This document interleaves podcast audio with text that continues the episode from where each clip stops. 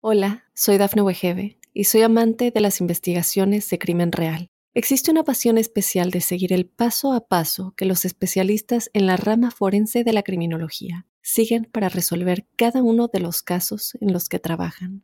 Si tú, como yo, eres una de las personas que encuentran fascinante escuchar este tipo de investigaciones, te invito a escuchar el podcast Trazos Criminales con la experta en perfilación criminal, Laura Quiñones Orquiza en tu plataforma de audio favorita. Óyenos audio. Drogas, dinero y mujeres. Conoce las historias de los jefes de cárteles más poderosos basados en hechos y testimonios reales. Mundo Narco. Recorre la vida de los grandes líderes de la mafia Descubre las causas que los motivaron a volverse delincuentes, cometer sus crímenes, tejer una red de complicidades alrededor del mundo y amasar grandes fortunas gracias a la venta de drogas y otros delitos. ¿Estás listo para entrar al mundo narco? Prepárate para un viaje a las entrañas del crimen organizado. Mundo Narco.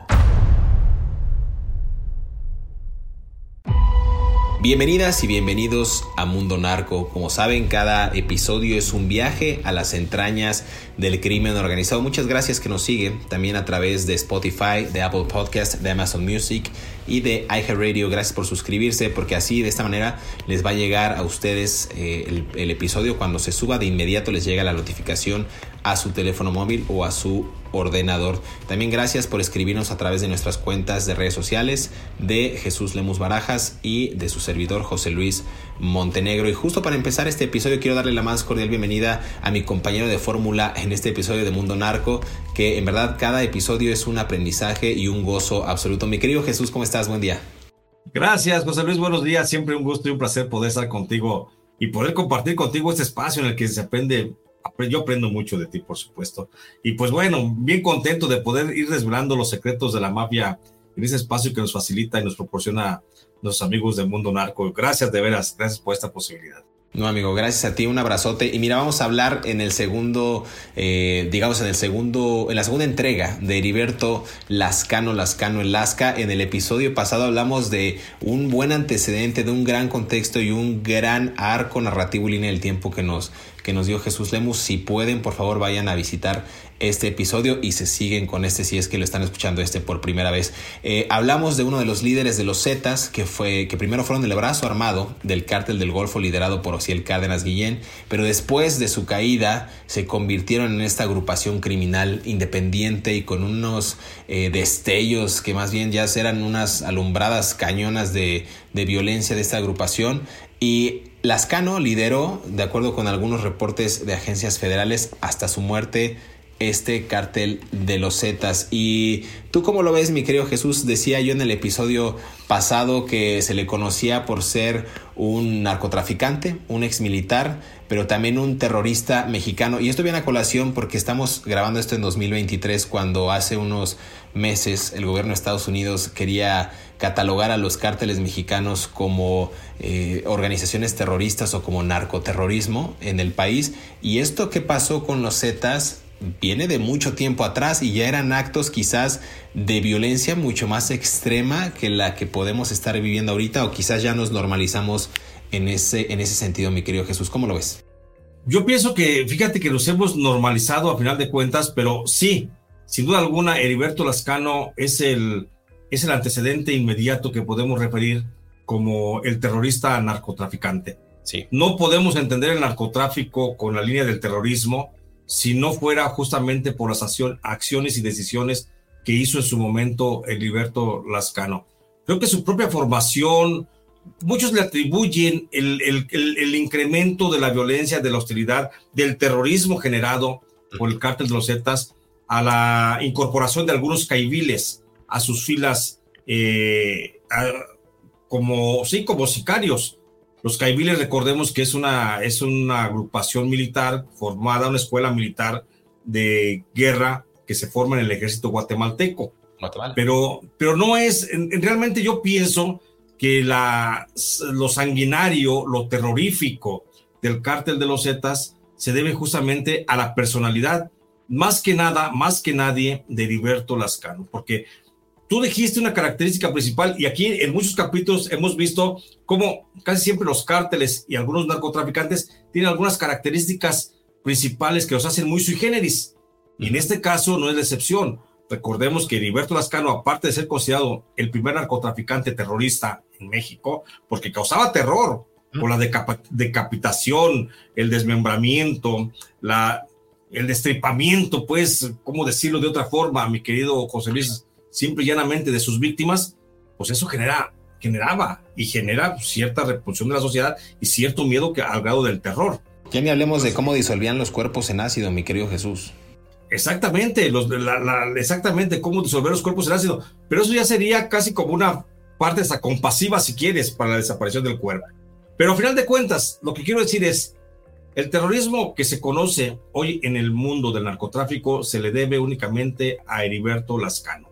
Y Heriberto Lascano, pues bueno, aparte de su formación militar, se le debe también a que de niño fue un chico abandonado en su familia, un chico que jugaba a destripar perros, a matar gatos a pedradas y que andaba todo el día con una resortera en la mano. Entonces, creo que de ahí puede, puede venir arrastrando esa sensación o esa insensibilidad para agredir a cualquier ser mortal. Si lo hacía contra un perro, contra un gato, pues que no lo hiciera contra un ser humano en cuanto pudo y tuvo la oportunidad.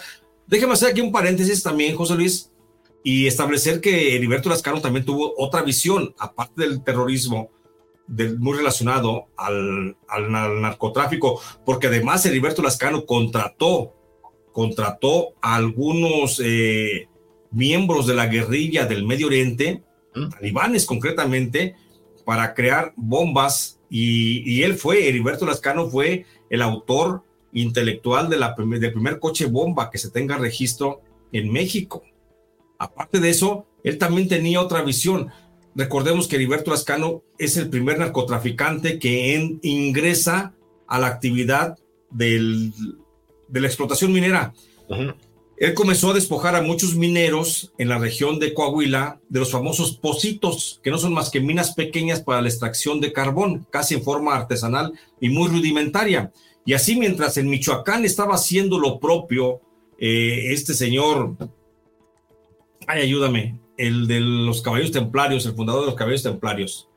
Nazario Moreno. Nazario Moreno, exactamente, gracias. Mientras Nazario Moreno hacía lo propio con algunas explotaciones mineras en la zona de Michoacán, pues bueno, en la zona de, Coahuila hacía también lo mismo Heriberto Lascano. Aquí todavía en la línea del tiempo parece que estamos jugando a ver quién tiene el, récord de, haber entrado primero al negocio de las, de las minas, pero Heriberto Lascano tuvo la visión de explotar las minas, los famosos pocitos de, carbón para seguir eh, financiándose su actividad, José Luis. Pues es que eh, es, es, lo que decíamos, ¿no?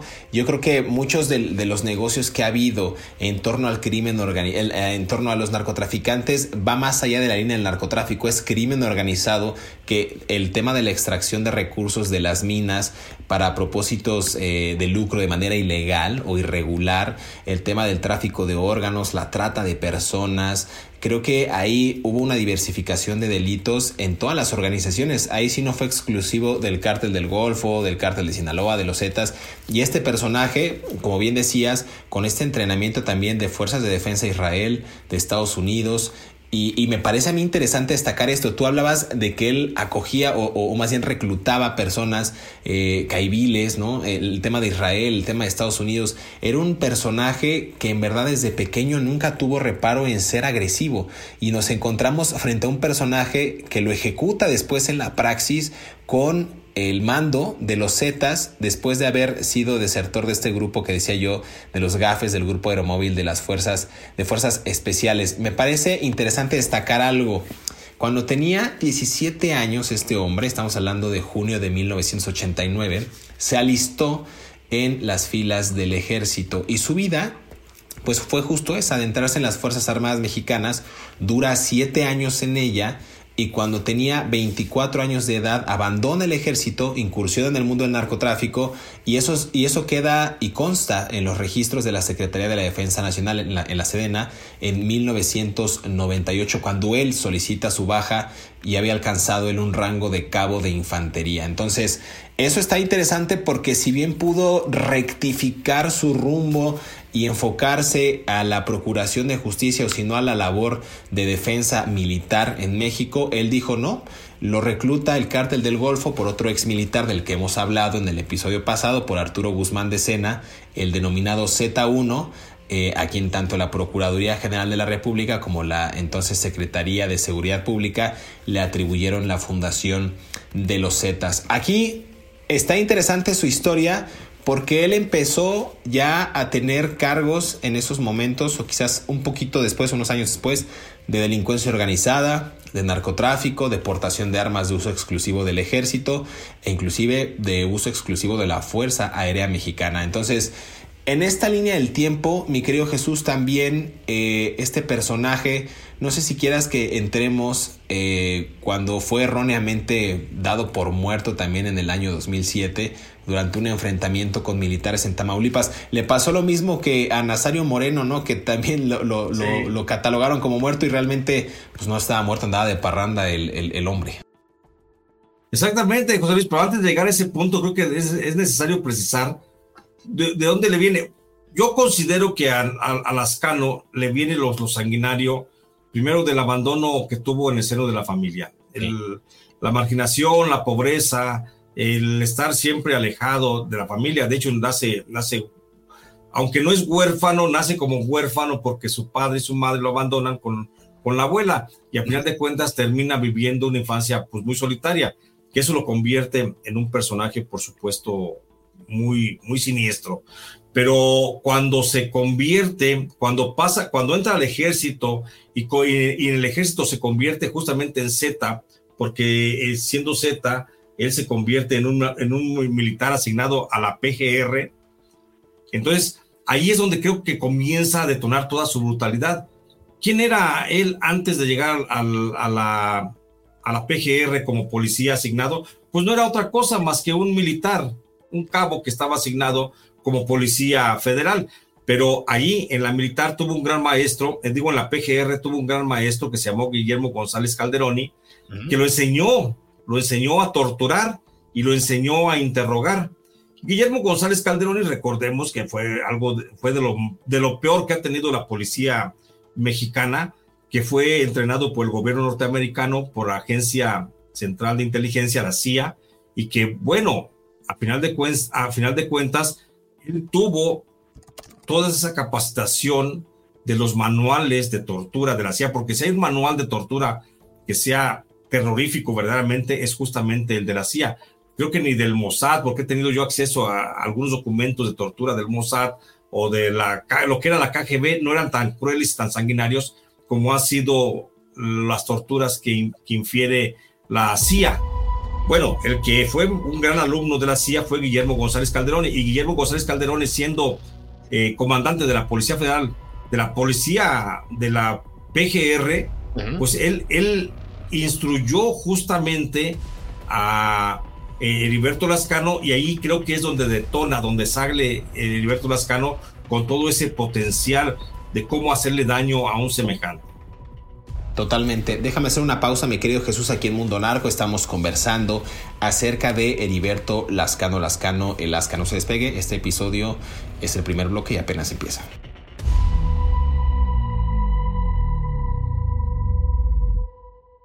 Hola, soy Dafne Wegebe y soy amante de las investigaciones de crimen real. Existe una pasión especial de seguir el paso a paso que los especialistas en la rama forense de la criminología siguen para resolver cada uno de los casos en los que trabajan.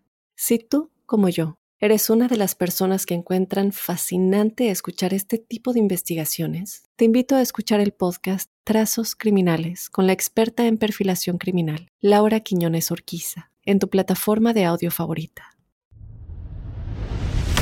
Después de 11 años de la supuesta muerte de Heriberto Lascano Lascano, alias El Lasca, en el municipio de Progreso, Coahuila, Muchos cuestionan la falta de pruebas concluyentes para afirmar que el entonces líder de los Zetas fue abatido por elementos de la Secretaría de Marina en la tarde-noche del 7 de octubre del 2012, cerca de un campo de béisbol.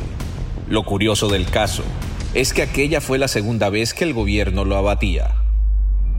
De acuerdo con el portal Quinto Poder, Heriberto Lascano Lascano era el segundo narcotraficante más buscado de México en esa época, solo superado por Joaquín El Chapo Guzmán. La supuesta muerte del también llamado Z3 se consideró uno de los golpes más contundentes al narcotráfico durante el gobierno de Felipe Calderón Hinojosa, pero mientras trabajaban en la identificación de su cuerpo, un comando armado se lo robó. Existen diferentes versiones sobre el lugar y año de nacimiento de Heriberto Lascano Lascano. Algunas fuentes indican que nació en 1974 en Acatlán, estado de Coahuila, mientras que otras mencionan que nació en 1975 en Apán, Hidalgo.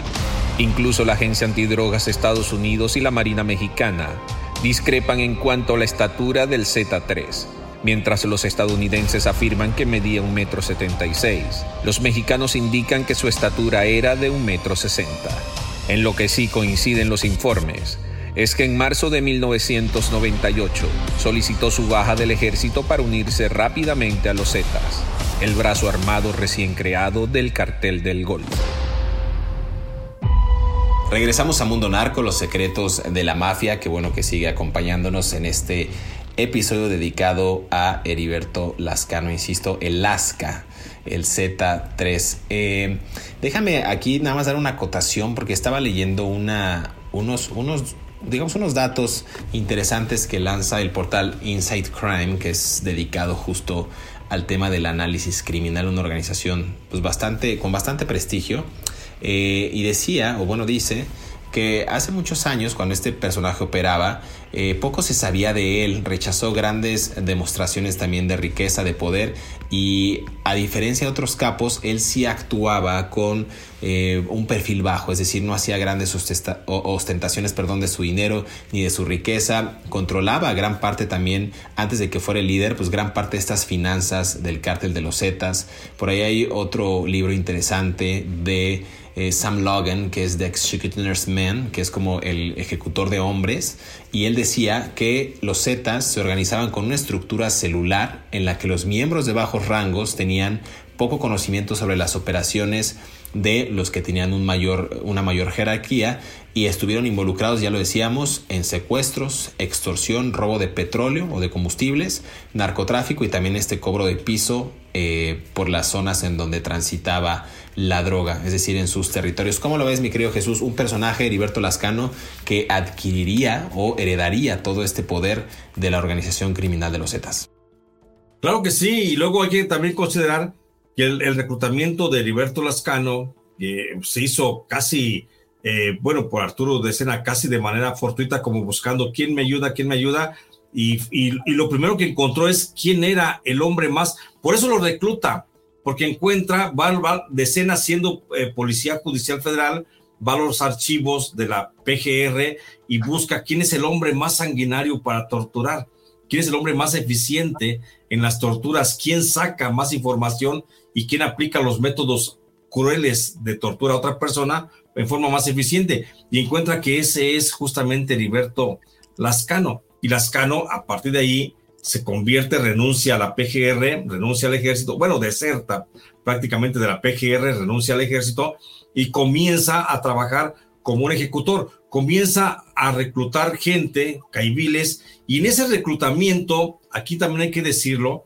que Heriberto Lascano es el primer narco, eh, narcocaníbal que podríamos tener en México, porque recordemos que la práctica, él es el que establece la práctica del canibalismo dentro de los cárteles de las drogas. Heriberto Lascano, para demostrar su superioridad frente a sus compañeros o sus subordinados cuando estaban en la tortura, y esto ocurrió en una tortura que estaba realizando justamente en la zona de Tampico, Tamaulipas, y tenían a un detenido que era un policía municipal y trataban de arrancarle cuáles eran los operativos que estaba realizando la policía municipal en conjunto con el ejército y con eh, las fuerzas federales, no hallaban la forma y estaba Lascano, cuenta un testigo de, los hechos, que estaba Lascano junto con otros cuatro miembros de la organización criminal y, ya, lo, ya lo tenían molido a golpes aquel policía que estaba ahí. Eh, existe hasta el nombre, el nombre se llama Teodoro Teodoro Pozos. Es el policía que luego aparecería muerto y cercenado de sus dos orejas. Las dos orejas que le cercenaron, pues se las arrancó justamente Heriberto Lascano durante la tortura, pero a mordidas y se las tragó delante de la víctima. Entonces, eso es lo que ahí es donde se, inicia Heriberto Lascano con ese comportamiento. Luego habrá muchos más testimonios ¿eh? de cómo Heriberto Lascano a lo largo de su trayectoria, que fue breve, pero fue muy sanguinaria, eh, a, sus, a sus víctimas, a los que lograba capturar, pues los, los detenía, los asesinaba y se los comía junto con todos sus demás socios criminales en una especie de un, bautismo, si quieres, de fuego, en una especie de un rito de iniciación o una especie también de un rito de obediencia por parte de las bases hacia él, que era el mando principal. Y eso es lo que le dio mucha autoridad a, a, a porque hay muchos, hay muchos antecedentes te cuento algunos antecedentes de esto de, de, de, Lascano, eh, con algunas conversaciones que tuve con algunos miembros que estuvieron detenidos en la cárcel federal de Puente Grande en el tiempo que yo estuve en la cárcel de Puente Grande. Ahí cuentan cómo algunos, en algunas ocasiones, Heriberto Lascano mandaba detener, bueno, cuando andaba tras de sus víctimas tenía a dos o tres personas, las detenía, les, los, los hacía que se relajaran, que estuvieran tranquilos, que no pensaran que iban a morir, los, los hacía que se bañaran, que se afeitaran todos, que tomaran, eh, pues se embrutecieran con alcohol porque así los hacía y luego en forma inesperada, para que no hubiera ningún tipo de estrés, ningún tipo de liberación de adrenalina, les daba un balazo y esa carne la hacía pozole y la hacía tamales. Y en pozoles y en tamales se lo entregaba y se lo daba a los propios miembros de su grupo delictivo y hay de aquel que no, que no pudiera o que no quisiera tragar la carne humana. Y ahí es lo digo, poco que hay de, esa, de esas versiones y poco, y poco que se ha ido también creando como una especie de mito, pero ahí se establece justamente la razón de por qué el cártel de los Zetas, a partir de ahora, luego se toma como una tradición el consumo de carne humana, el canibalismo, y a partir de hasta hoy, el único grupo criminal en México que se puede considerar que practica eh, la antropofagia, bueno, la, el canibalismo, eh, es justamente el cártel de los Zetas. Pues por ahí también hay otras versiones que me parecen a mí alarmantes. Justo decías el tema de la, del devorar cuerpos humanos. Él tenía, recordemos, Lascano Lascano, una fascinación por los animales. Eh, inclusive él practicaba la caza de manera constante y se centraba en algunas de las especies que para, que para él eran favoritas. Estamos hablando del venado, del jabalí, de la cabra montés. Y entonces él tenía un enorme gusto por los animales y le daba placer matarlos porque era una forma que asemejaba a cómo ultimaba a sus víctimas, a sus enemigos. Y aquí hay algo bien interesante también porque además de cometer ese tipo de tropelías, este hombre tenía animales salvajes en sus casas. Estamos hablando de panteras, de tigres, de hipopótamos, o sea, cosas realmente grandes como en su momento tuvo un zoológico también Pablo Escobar Gaviria allá en Medellín, en Colombia. A menudo dicen algunas versiones también que él dejaba a sus animales salvajes sin comer y entonces hacía el mismo modus operandi que acabas de mencionar, es decir, llevaba a los, a los, a los enemigos o a los contras, les daba algo de alcohol, les daba algo de comida para que se relajaran y después los aventaba a, tanto a, contras o a sicarios o, algún, alguna chiva o algún mentiroso, algún chismoso que fue eh, con otra organización criminal, los aventaba y él simplemente se, deleitaba viendo cómo los animales devoraban a este hombre y el otro hombre pues suplicaba por su vida. ¿no? Entonces son eh, escenas muy explícitas del terror que en ese momento pues él tenía y que hay muy pocos testimonios, pero gente que lo conoció y que convivió con él dicen que así, así era él, ¿no? Además, cabe mencionar que era un tipo con una devoción eh, por la religión católica. O sea, eso también es algo muy interesante, porque viendo los preceptos religiosos o los, o los mandamientos o los versículos de una Biblia que te dice pues, que no matarás, que no robarás y demás, pues él cometía todos este tipo de, delitos, este tipo de faltas morales, si quieres verlo desde el ámbito religioso. Eh, incluso mandó construir una iglesia ubicada en Pachuca, en Hidalgo, a la cual se le atribuía pues la buena fortuna, ¿no? O sea que el capo inclusive eh, al haber sobrepasado el cártel del Chapo en ganancias y en dominios, el crear este tipo de, insignias como una iglesia, como una escuela, como un hospital, pues la gente lo veía pues con mucho respeto, mi querido Jesús. Es correcto lo que dices, que José Luis, con el tema de que él, siendo un hombre fervientemente católico, realizar este tipo de, de prácticas, porque incluso de, de, entrada, cuando comienza a estudiar su, su vida eh, como, como, como caníbal, pues dices, este, este, no, no, no, creía en nada, ¿no? Pero verdaderamente era, era un tipo que creía mucho en la divina providencia, en el Espíritu Santo, en la Virgen María. Entonces, es como que, que como que no te cuesta trabajo entenderlo, entenderlo, porque además hay, hay, yo tengo algunos testimonios en los que algunos aseguraban que era practicante del palo mayombe, porque él, él hablaba mucho, él hablaba mucho de que él tenía un muerto que lo cuidaba, aunque en realidad en, otras ocasiones mucha gente, mucha, muchos de los que lo, lo, escucharon decir esto, hablaba realmente del padre, su padre era el hombre, era el muerto que lo cuidaba, y él siempre consideró que el padre, su padre, Heriberto, de Heriberto Lascano, él estaba siempre cuidándolo a manera de ángel, pero muchos pensaban que era como en la religión, ya ves, la, la religión del, del palo mayombe siempre se piensa que existe un muerto que es el que te está cuidando. Y hay quienes, hay quienes le atribuyeron en algún momento dado a Heriberto Lascano el haber ejecutado a una persona para convertirlo en su muerto. Nada más mitos, mitos, pero a final de cuentas te digo, nada más resaltar eso, eh, la, la, gran creencia católica que tenía justamente Heriberto Lascano. Pues también por ahí se habla de que él era muy adepto a las carreras de caballos, a apostar en carreras de caballos, lo que haría o lo que hace actualmente eh, Nemesio Ceguera Cervantes, el Mencho Pero con el tema de los gallos. Eh, inclusive decían que gastaba grandes cantidades del narco en este tipo de apuestas. Se podría decir que era una parte de ludopatía que tenía este capo, mi querido Jesús. Déjame hacer una pausa aquí en Mundo Narco y regresamos para seguir desvelando los secretos de la mafia. Ahí vas a mencionar algo, pero lo mencionamos en el siguiente segmento, mi querido Jesús. Volvemos.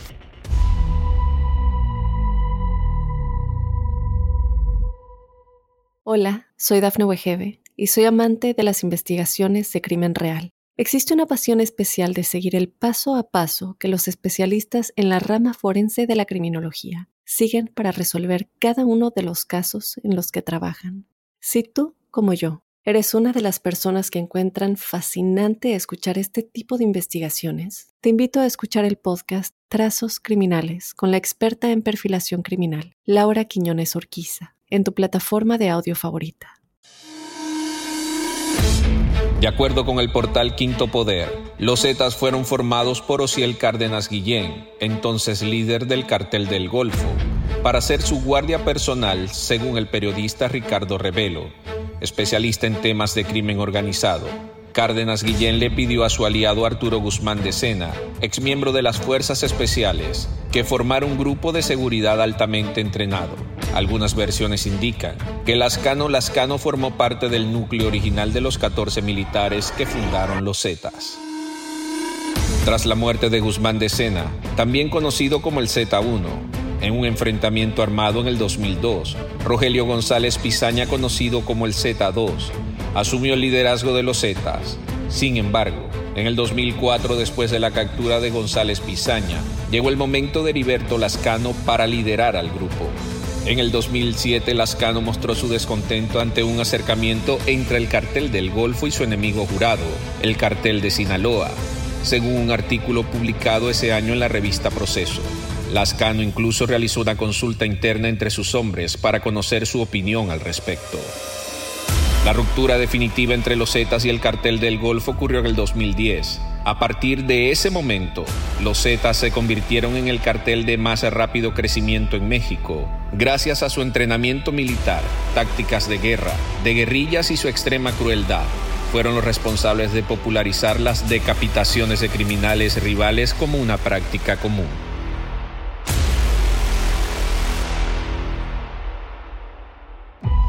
Regresamos a Mundo Narco, los secretos de la mafia. Seguimos conversando acerca de el Z3, el Lasca o Heriberto Lascano, Lascano como se le conocía a este criminal. Eh, recordemos también que mucha gente, mi querido Jesús, eh, le, digamos, le profesaba cierto respeto, inclusive cierto grado de, culto a este personaje. Santidad. Santidad, ¿no? Llegó a ser el rival directo del cártel de Sinaloa, hay que decirlo, de Joaquín el Chapo Guzmán en específico, eh, el considerado cártel más grande de México. Y los Zetas, ya lo hemos dicho, eh, pues lograron cierta notoriedad, respeto, cierto poderío también por los métodos cruentos de tortura, las narcomantas que también podemos decir que fueron mucho de lo que ellos propagaron, el, tema de la comunicación mediante este tipo de misivas, eh, decapitar rivales para causar mayor impacto, es decir, enfrentarse de manera frontal al, al, gobierno y también tener un gran arsenal que muy pocas veces se había visto, ¿no? Entonces, y un entrenamiento bastante sofisticado. Pero en el caso de Heriberto Lascano, vemos que es un personaje que al día de hoy como si fuera Nazario Moreno, como si fuera inclusive Jesús Malverde, este santo que saben si existió o no existió, el Robin Hood eh, sinaloense, digamos, eh, lo, consideran este personaje como un, sujeto a quien venerar, a quien darle un mensaje de, pedirle un mensaje de ayuda, de divinidad. ¿Cómo lo ves? Me parece algo extraordinario. Fíjate, que dices una cosa bien cierta, José Luis, y creo que hay que señalar una cosa hay que señalar que si, si no fuera porque el cártel de los Zetas se ha venido fragmentando y fragmentando y fragmentando, que pasó de una organización de ser los Zetas y el Golfo, una sola organización, hasta convertirse el día de hoy en casi 25 organizaciones que han salido de célula tras célula. Si no fuera por eso, creo que la figura de Heriberto Lascano estaría a un nivel de semidios, un nivel de santidad, casi como tú bien decías, como el de, el de el de este señor Nazario Moreno. Chayo, Nazario Moreno. Exactamente, ¿por qué? Porque se ha mitificado tanto el nombre, de, el nombre del, del ASCA dentro del, del cártel que ha llegado a niveles de santidad. Incluso hay una, hay una serie de, de, historias que se cuentan dentro de la organización criminal en donde se le atribuyen a Alaska desde milagros hasta actos heroicos en donde llega y salva a pueblos de la llegada de otros cárteles criminales. Y esto se debe, está fincado en una realidad, que Emilio, este es, eh, iba a decir Emilio Lozoya, no, Heriberto Lascano, igual criminal uno, criminal otro. Heriberto Lascano eh, fue, fue, fue el único del miembro del cártel del Golfo, o de los Zetas en este caso, que pudo pactar con el cártel de Amado Carrillo y con el cártel de los Beltrán Leiva. Incluso tuvo acercamientos de, de paz, sino de pacto, por lo menos de no agresión, con el cártel de los Arellano Félix. Entonces, ¿y esto producto de qué? Producto de aquella intención del gobierno mexicano de Felipe Calderón de establecer un gran cártel a nivel nacional. El caso es que todos esos acercamientos que tuvo Lascano con otros cárteles para pacificar, para intentar tranquilizar la zona norte del país y evitar que siguiera el baño de sangre, muchos dentro del cártel de los Zetas que todavía siguen en activo lo consideran como un acto heroico y lo han elevado, te digo, casi al nivel de santo. A Lascano, incluso hay gente que hace oraciones en nombre de Lascano, de Heriberto Lascano, el Z3, y sí se le reconoce como si fuera una potestad divina a la que se le pide. Y así, en ese nivel que tú señalas, en el nivel de, de Malverde, en el nivel de de Nazario Moreno. O sea, si de Nazario Moreno piensan que es santo, ¿por qué Heriberto Lascano no? A final de cuentas. Fíjate que también este personaje, al igual que lo podemos equiparar al día de hoy con los hijos del Chapo Guzmán por la Agencia Antidrogas de Estados Unidos, porque en su momento eh, esta organización estadounidense eh, pues ofrecía 5 millones de dólares por eh, información que condujera a su arresto, eh, inclusive pues a, su paradero o a su arresto. Entonces me parece a mí interesante, lo buscaba una corte en Houston, Texas, y aquí hay un apodo muy, muy relevante que me saltó a la vista. Estoy leyendo su ficha criminal de ese momento, que lo consideraban bajo el apodo del verdugo también, que me parece nada despreciable por toda la ola de crímenes que cometió y por la forma tan, pero tan, tan eh, sanguinaria con la que ultimaba a sus víctimas. Entonces, eh, un personaje, decíamos ya, que nació en 1974, que tuvo eh, bastante que ver en el tema de la guerra contra el narco, eh, en, un nuevo método también coercitivo de cómo las organizaciones criminales enfrentaban al gobierno de México. En México se ofrecía una recompensa de hasta 30 millones de pesos. Eh, decíamos ya que estuvo en guerra con Joaquín el Chapo Guzmán. Y aquí aclarar que después de esa supuesta digamos, ese supuesto asesinato que, que, el gobierno mexicano dio en ese enfrentamiento en Tamaulipas en el año 2007, pues bueno, años después, en octubre del 2012, en un enfrentamiento con eh, elementos de la Armada de México en Progreso Coahuila, lo anticipabas muy bien, mi querido Jesús, en el episodio pasado y en este, eh, la Procuraduría General de Justicia de Coahuila informa que un comando armado eh, pues robó su cuerpo también, esa es otra, ¿no? De una funeraria donde se encontraba. Esto fue en Sabinas, en Coahuila, después de que confirmaron sus huellas dactilares. Esto viene también a colación en el mito, quiero pensar, que pues la gente quería o sus eh, subalternos querían tener el cuerpo de este hombre, no sé si para beatificarlo, para santificarlo o para tenerlo en un lugar, entre comillas, seguro. Exactamente, porque son muchos, muchos los mitos que tenemos que hacer un día acerca de los mitos que se gestan sobre los propios narcotraficantes. Incluso el mito, el mito no podemos pasar por alto antes de cerrar este capítulo, mi querido José Luis, no podemos pasar por alto el, mito de la riqueza de, de, este señor de Lascano. El hecho de que se le haya atribuido por parte de la Agencia Antidrogas de Estados Unidos un, una, una acumulación de riqueza de cerca de los 5 mil millones de dólares que no estaban depositados en ninguna parte, que no estaban en ningún banco, sino que están guardados en una, en una mina de carbón en alguna parte de Coahuila, eso ha convertido también como una especie de que hay, hay mucha gente dentro del narco buscando, buscando la fortuna de los 5 mil millones de dólares que podría tener en joyas, en dinero, en riquezas, en oro, en no sé, en algún bien tangible eh, material que podría ser este, pues la riqueza, el tesoro de alguien, ¿no? Pero ese, ese tesoro, el tesoro de Alaska, es un mito del que se corre hoy en día todavía como una, una versión y de que está oculto en alguna mina que él mismo sepultó. de hecho, que él la tenía ahí ubicada y pues dicen que está cerca de Nueva Rosita. Así de que un día hay que agarrar la brújula y la pala. Me quiero, José Luis, ir a buscar el, el tesoro de Lasca porque dicen que está por ahí, por Nueva Rosita, en alguna mina de carbón que seguramente, bueno, que él la exprofeso la derribó y que ahí está, ahí está su gran, su gran fortuna, su tesoro. Recordarás aquel evento en México de la captura de este empresario chino Shen Li Yegong cuando encuentran, encuentran una mega fortuna en efectivo en una casa en las lomas en la Ciudad de México.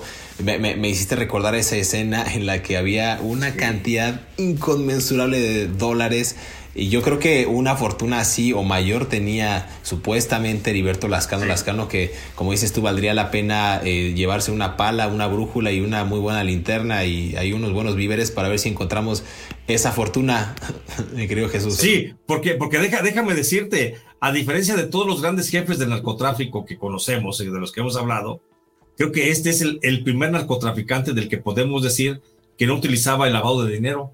Él simplemente hacía lo que hacía la, fortuna, la riqueza per se, para tenerla por ahí, ahí él mismo, guardarla, mantenerla, y no la invertía, no, no, no hacía inversiones, no hacía lavado de dinero, no tenía empresas fantasmas, no tenía nada, él juntaba su dinero y lo iba acumulando, acumulando, acumulando, y por eso se habla en la DEA, en Estados Unidos, se habla de un tesoro de este señor de, de Lascano, de más de 5 mil millones de dólares, que seguramente te digo, y esa versión viene desde allá, desde agentes de la DEA de Estados Unidos, que seguramente están guardados en alguna parte del desierto de Coahuila, en alguna posible mina de carbón vieja, ya desgastada, que él mismo la derrumbó para tenerlos ahí guardados su dinero.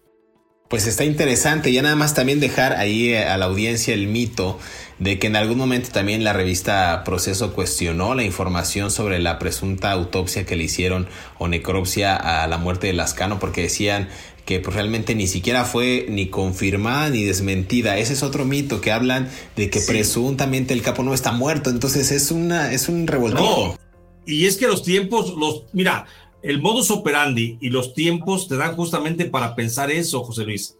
Recuerda que, ¿quién era el autor que vendía muertes ficticias a la autoridad. Pues el gobierno de Felipe Calderón y Gerardo García Luna, ellos se dedicaban, y entonces estamos justamente en el periodo, él muere en, en octubre del 2012, meses antes de que termine el gobierno de Felipe Calderón, y le, le pudo haber vendido fácilmente Genaro García Luna la impunidad a través de su decreto de muerte, igual como se lo hizo con el propio Nazario Moreno y con otros narcotraficantes de los que ya hemos hablado, como el famoso Azul, como el propio Señor de los Cielos, que bueno, también fueron la estructura criminal por parte de Estados Unidos los que lo, lo permitieron, pero no, no se descarta la posibilidad. Si tú a mí me preguntas mi certeza sobre la posibilidad de dónde está este señor eh, Lascano, pues seguramente lo está escuchando en alguna parte, con otro nombre, con otra personalidad, y pues yéndose, pues por supuesto, de la vida, porque logró burlar la vida, logró burlar la muerte y la persecución a través del apoyo del Estado mexicano de Genaro García Luna y de Felipe Calderón. Lo cierto es que voy a replicar un titular que salió en un periódico mexicano en la prensa en aquellos años, estamos hablando de octubre de este año que acabas de mencionar, y decía el titular, hasta muerto se les escapó. Entonces, creo que esté muerto o no esté muerto, al gobierno mexicano se le escapó otro capo y como digo yo que en México el narcotráfico no existiría sin la complicidad y sin la venia de los empresarios y de los políticos. Entonces, Ahí está la historia breve. Si quiere consultar más, hemos dado mucha bibliografía al respecto. Eh, también hay muy buenos datos y referencias en el libro El licenciado de Jesús Lemus Barajas, mi colega, mi compañero amigo. ¿Algo más que quieras agregar, mi querido Jesús, en este episodio de Mundo Narco? Pues, pues nada, nomás lo que tú bien dices, se este, referir al libro de, Osorno y al, al libro de Ravelo, que son libros pero fundamentales para poder entender la historia del, de los narcotraficantes, sobre todo de los Zetas. Entonces, muchas gracias, José Luis. Bien agradecido por esta posibilidad de platicar contigo. Gracias a ti, gracias a la audiencia. Por favor, suscríbase a Apple Podcast, Amazon Music, a Spotify y en iHeartRadio para que sean los primeros en disfrutar de estas historias del mundo de Lampa. También síganos en nuestras cuentas de redes sociales, búsquenos a Jesús Lemus Barajas y a mí, a su servidor José Luis Montenegro en X, antes Twitter, en Facebook, TikTok eh, y en otras redes sociales. Por favor, también consulten nuestros, eh, nuestras publicaciones en los periódicos en los que comentamos, en los que debatimos de manera periódica y también consulten nuestros libros en las librerías virtuales o en su librería de preferencia en México y en América Latina. Muchas gracias, nos escuchamos en el próximo episodio de Mundo Narco.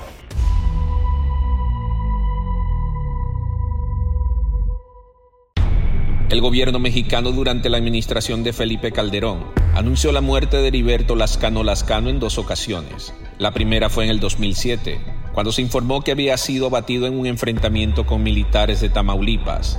Sin embargo, más tarde se descubrió que el Z3 seguía vivo. La segunda muerte de Lascano ocurrió el 7 de octubre del 2012 en Sabinas, Coahuila, según la Procuraduría General de Coahuila, los hechos ocurrieron el domingo por la tarde cerca de un campo de béisbol en el municipio de Progreso.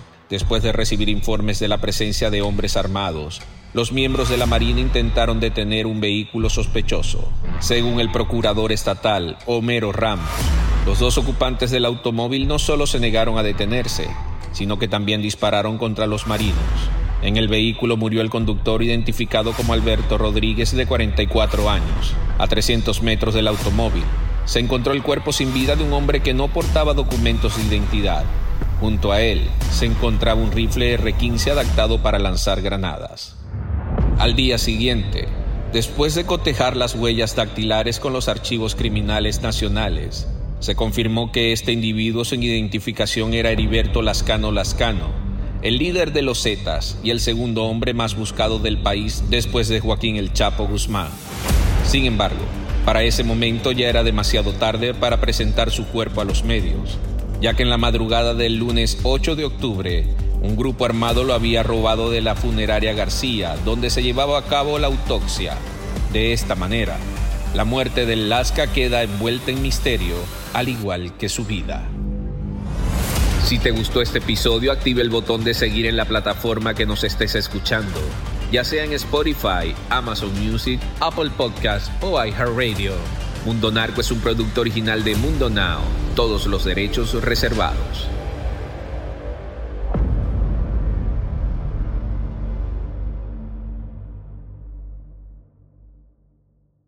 Hola, soy Dafne Wegebe y soy amante de las investigaciones de crimen real. Existe una pasión especial de seguir el paso a paso que los especialistas en la rama forense de la criminología siguen para resolver cada uno de los casos en los que trabajan.